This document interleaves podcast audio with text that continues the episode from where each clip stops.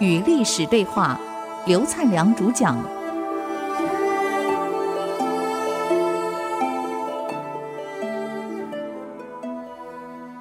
这里是 IC 之音竹科广播，FM 九七点五。你所收听的节目是《与历史对话》，我是刘灿良。我们上礼拜谈到这个高佑的谏言，那么跟他讲，这个国家立国呢，社会要安定，家庭先安定，要学学当年百里奚给秦穆公以孝悌为一个家齐家之本的一个观念。那么这个文帝也接受了，其实文帝本身就很孝顺。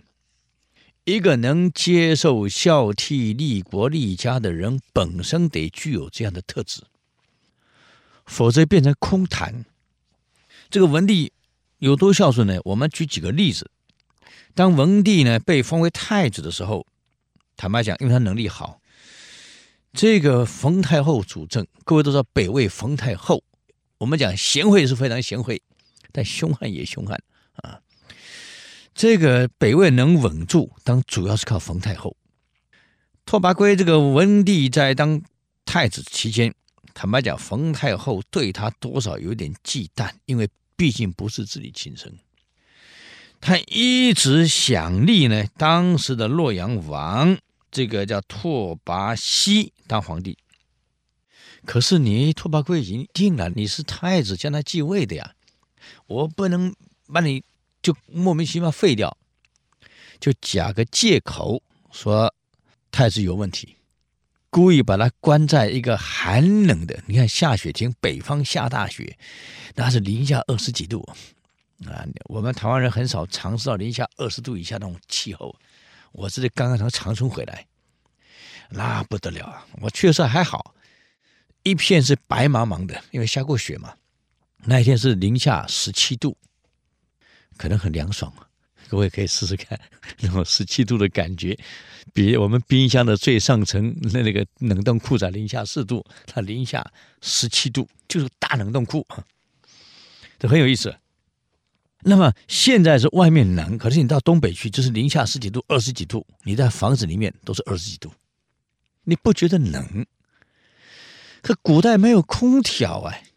那个房子嘛又小，所以外面零下几度，屋内其实差不多。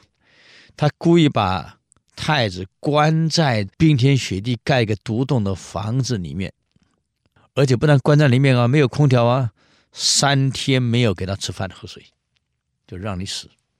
你看，你想想看，你的一个继母，她不是你亲生母亲，想把你铲掉，把你关在这样一个房子里面。啊，三天不给你饮食，准备把你冻死，饿死在里面，让西阳王拓跋熙当皇帝，你想你心里能平衡吗？幸好当时这个太尉东阳王呢，拓跋丕，还有尚书右仆射，叫做穆秦，尚书叫李冲，三个人反复一再劝阻太后，你不能这样做啊。那么说到最后呢？太后才打消这个念头，让文帝回来。文帝跪在地上给母后磕头谢恩，没有一点怨恨。要一般人还得了？我这笔账记下来啊，反正你又不是我亲生妈，你看你算老几啊？你想把我铲掉，我先把你弄掉，肯定会对立。可是人家没有，回来跪在地上给母后磕头，谢谢母后。这样照顾我，啊，这样培养我，让我有耐力。你看，他完全从正面去想。我们现在讲要正能量，不要负能量。你思想越阳光的，正能量越强。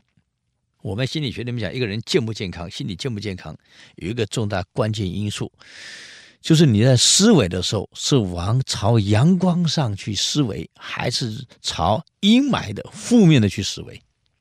我们为人处事。多往阳光上的思维，多看看人家优点，啊，多学学人家优点，别老看人家缺点。所以多看看啊，多学学啊，别老是从阴暗面、从不愉快的，你这样只有把自己憋死。人越阳光，正能量越富足，那么我们会越健康，不管身心都好啊。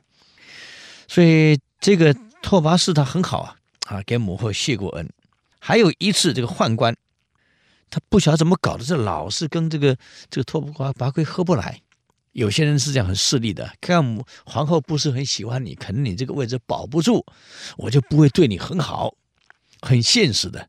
就一天到晚在太后面前献谗言，这太后相信了，把文帝叫进来，打骂完了以后啊，用鞭子，哎，不是小鞭子，当场鞭他十鞭。你想想看，这么大一个人呢，太后鞭你十鞭，这个孝文帝默默然的接受，没有一点的生气，也没有做任何申辩，就让母后打完了，谢谢母后。走了，你看，没有一点怨恨，没有一点申诉，啊，真不容易啊！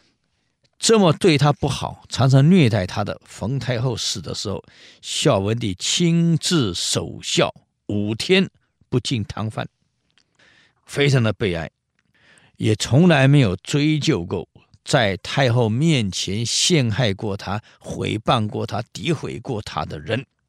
你看，害他的太监害得多惨，他没有一点怨言，照样用你。